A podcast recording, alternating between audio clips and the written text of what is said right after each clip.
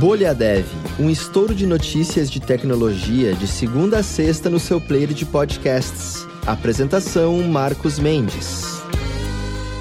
Olá, bem-vindos e bem-vindas ao Bolha Dev dessa quarta-feira, 14 de setembro de 2022, aniversário de 63 anos de quando a Luna 2, que foi uma sonda espacial soviética, se tornou o primeiro objeto feito pela humanidade a atingir a superfície lunar no caminho lá para a Lua ela soltou um, um gás, uma, uma nuvem alaranjada de sódio para poder fazer uma experiência lá do comportamento de gás no espaço.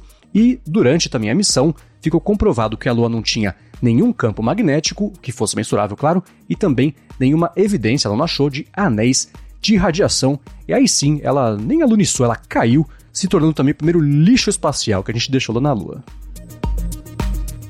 Muito bem, e começando com as notícias do episódio de hoje, a transição para o trabalho remoto distribui contratações de TI em mais regiões aqui do Brasil, isso de acordo com a empresa de recrutamento Revelo. Um relatório da empresa mostrou que teve aumento de 50% na contratação de profissionais nas regiões Centro-Oeste, Nordeste, Norte e Sul, e na Sudeste caiu, aí quase 20%, 17,7% de contratações.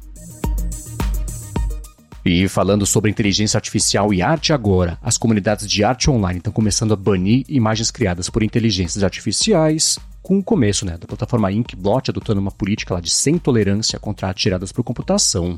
Já o site For Affinity alegou que esse tipo de imagem não possui nenhum mérito artístico e o pessoal também, né? DeviantArt, por exemplo, falou que as imagens criadas por IA têm que ser segregadas lá numa categoria especial. Bom, e voltando aqui para o Brasil, o Gabinete de Segurança Institucional propôs a criação do Sistema Nacional de Segurança Cibernética. A proposta é orquestrar a segurança cibernética entre o poder público, iniciativa privada e também academia, e vai ser proposto também um projeto de lei para colocar o tema de segurança cibernética nos currículos dos ensinos fundamental e ensino médio. Já um outro projeto de lei que virou notícia aqui no Brasil é o que propõe a criação do Programa de Inclusão Digital para Idosos, que é o PL 1395-2022. Ele tem como objetivo oferecer acesso a cursos de entidades públicas de acolhimento de idosos para promover a socialização, permitir o acesso à informação e cultura e também tornar as pessoas mais independentes e produtivas.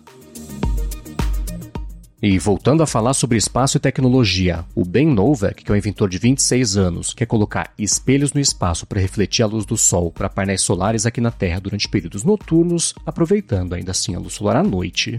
Ele pretende fazer isso usando colimadores, que é um dispositivo que concentra um feixe de partículas ou ondas também a um ponto estreito. A ideia então é juntar diversos colimadores para formar um grande espelho, com mais ou menos lá, um quilômetro e meio de diâmetro no espaço. Esse inventor bem Novak, por sinal, aos 14 anos de idade, tinha feito já um rover subaquático e foi contratado pela SpaceX depois, quando era só um calor na universidade, para fazer a cápsula de astronautas Dragon, e agora está de volta aí com mais um projeto espacial. Bom, e falando sobre o Windows Terminal agora, na verdade o preview dele, que é o 1.16, ele ganhou uma opção de customização que deixa a galera editar o arquivo de configurações JSON global do programa para alterar, por exemplo, a cor de fundo de abas e linhas, ou então escolher lá entre temas claro e escuro.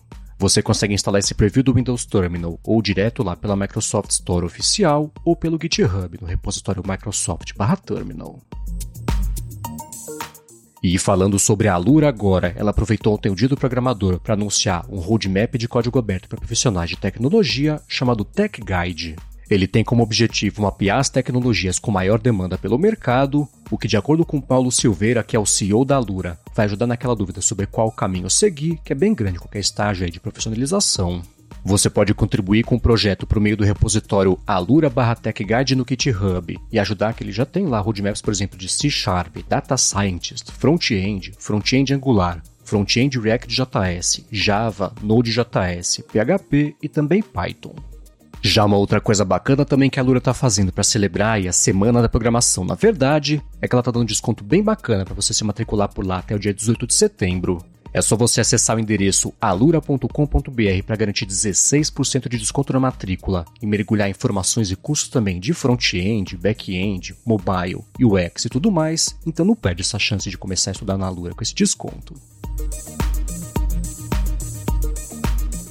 Muito bem, e para encerrar o episódio, eu vou deixar a pergunta que o William Oliveira fez no Twitter para a hashtag BolhaDev, que também me deixou curioso sobre os tipos e as fontes de conteúdo que vocês mais consomem sobre desenvolvimento de software. Então, se você tem dicas bacanas para dar para o William, para mim e para todo mundo que acompanha aqui o podcast a respeito de tipos e fontes também de conteúdo que você mais consome sobre desenvolvimento de software, manda pra gente lá no arroba Bolha DevPod, que as coisas mais bacanas eu comento aqui nos próximos episódios. Como sempre, muito obrigado a quem já tem deixado avaliações e recomendações para mais gente poder descobrir ou aqui o podcast Bolha Dev. Obrigado também, claro, a todo mundo que tem falado comigo diretamente no arroba MVCMend sobre como deixar aqui o podcast mais bacana. E, claro, também lembrando que você pode falar direto com a Alura no arroba Alura online. Obrigado especialmente a você que está aqui até agora escutando até o finalzinho do episódio e o Bolha Dev está de volta amanhã. Até lá!